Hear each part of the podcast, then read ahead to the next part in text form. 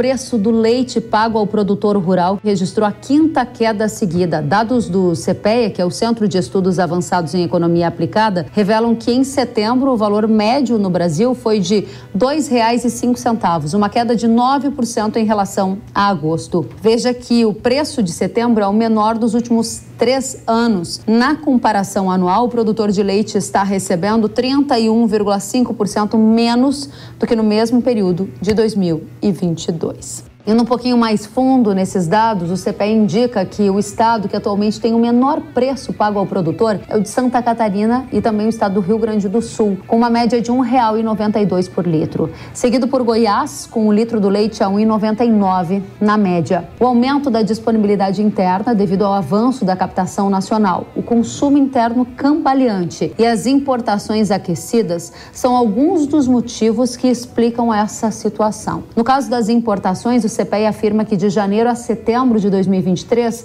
as importações pelo Brasil somam 1,6 bilhão de litros em equivalente leite, quase o dobro do volume registrado no mesmo período do ano passado. Ou seja, as indústrias estão optando por trazer o produto de fora do que comprar aqui dos produtores locais. Vale lembrar que nos últimos meses o governo federal anunciou algumas medidas para tentar socorrer o setor leiteiro. Entre essas medidas estão o aumento do imposto de importação para três produtos lácteos, a compra de 200 milhões de reais de leite em pó pela Conab e benefício fiscal a indústrias cadastradas no leite mais saudável.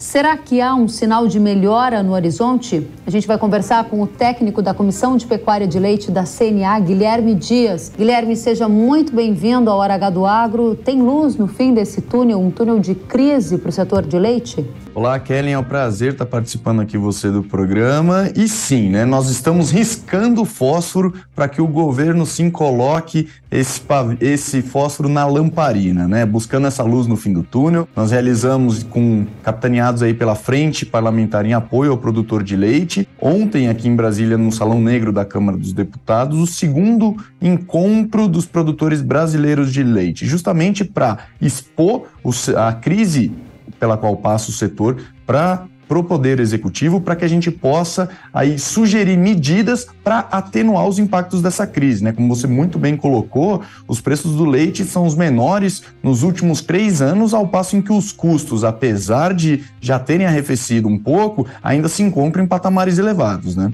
É, você fala do governo como um braço para tentar socorrer a atividade leiteira que vive uma das piores crises da história. É essa a única alternativa? Passa pelo governo? Recentemente a gente noticiou aqui que algumas entidades esperavam subsídios do, aos produtores de leite. Houve algum avanço nessa direção? Ou avanços para inibir a importação do leite que está entrando de forma muito competitiva e detonando parte da produção local? Exato, né? Vale lembrar que é um dos maiores volumes já internalizados pelo Brasil nos primeiros nove meses de um ano. As projeções aqui da CNA indicam que o mês de outubro deve totalizar cerca de 200 milhões de litros equivalente leite aqui pelo, pelo Brasil.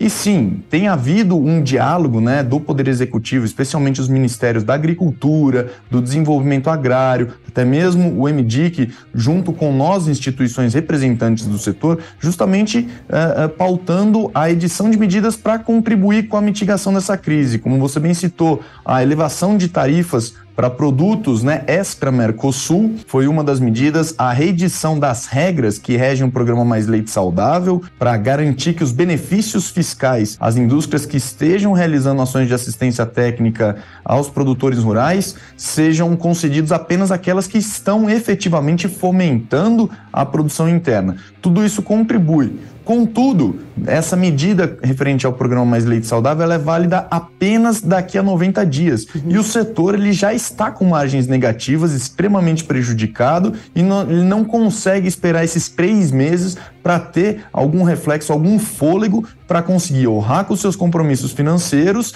e manter os investimentos na manutenção ou na expansão da atividade. Então, nós temos mantido esse diálogo, uhum. temos proposto medidas ao governo, justamente porque os problemas hoje que nós estamos enfrentando são diretamente oriundos do Mercosul. Que fornecem aí cerca de 98% desse volume de leite que a gente tem internalizado. E esses países gozam aí de tarifa zero para essa internalização e o maior contribuinte com esse volume de leite é a Argentina, que vem aplicando aí pesados subsídios à produção, que isso acaba por distorcer o mercado e trazer artificialidade para o comércio internacional. Ou seja, o que você está dizendo para a gente é que precisa da mão do governo, principalmente por conta dessa questão do Mercosul, mas há também uma grande desconfiança de alguma medida efetiva para barrar a entrada desse produto por toda a questão de livre mercado dentro desse bloco econômico. A minha pergunta para você é: estamos no fim do poço ou sem essas medidas por parte do governo federal, a gente vai ver mais produtores deixando a atividade e o preço do leite caindo ainda mais? Olha, Keren, com toda certeza, o que a gente pode afirmar é que já existem muitos produtores deixando a atividade em função das margens negativas. Ninguém aguenta ficar uh, por longos períodos com margens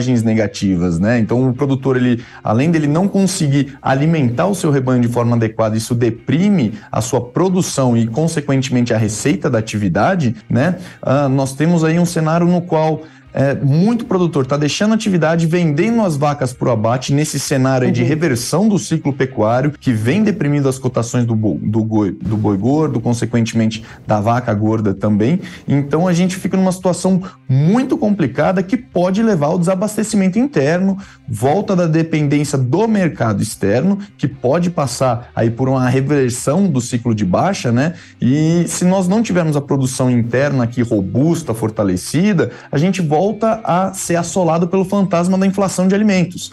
Né? O mercado externo está sinalizando retração na produção para o ano que vem, então isso deve se refletir nos preços. E se a China voltar a ser mais expressiva no comércio internacional, as cotações naturalmente vão responder. E nesse cenário, quem será o maior penalizado será o consumidor brasileiro, que vai ter que pagar caro ali pelo litro do leite nas gôndolas do supermercado. Né? A produção pra... ela não responde aos estímulos de mercado com a mesma velocidade com que ele oscila. Então a vaca ela precisa passar por todo o período de gestação, de nove meses, entrar uh, uh, em produção para você ter essa, essa captação do leite uh, de maneira regular.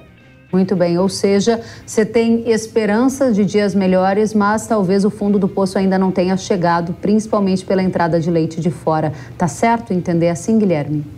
Olha, é, é, é, o fundo do poço ele ainda pode ter água, não é mesmo, Kelly? Então a gente está atuando está pautando o governo federal sobre opções, né? Está solicitando medidas efetivas e contundentes para que a gente tenha aí uma, um refreamento nesses volumes extremamente elevados das importações de leite e ao mesmo tempo temos solicitado também medidas financeiras, né? Como a renegociação de dívida dos produtores de leite para trazer esse fôlego para que eles atravessam agora esse período de baixa dos preços trazidas aí pelo aumento da captação em função da retomada das chuvas, né, melhoria da condição de pastagens e melhoria da captação, para que a gente possa aí uh, ter um fôlego para que se eles se mantenham na atividade até a regularização dessa situação. Vamos aguardar por boas notícias. Técnico da Comissão de Pecuária de Leite da CNA, Guilherme Dias, obrigada pelos esclarecimentos. Até a próxima. Até a próxima. Tchau, tchau.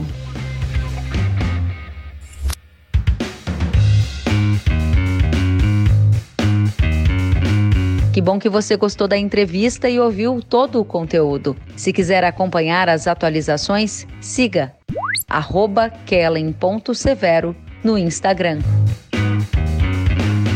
Até a próxima!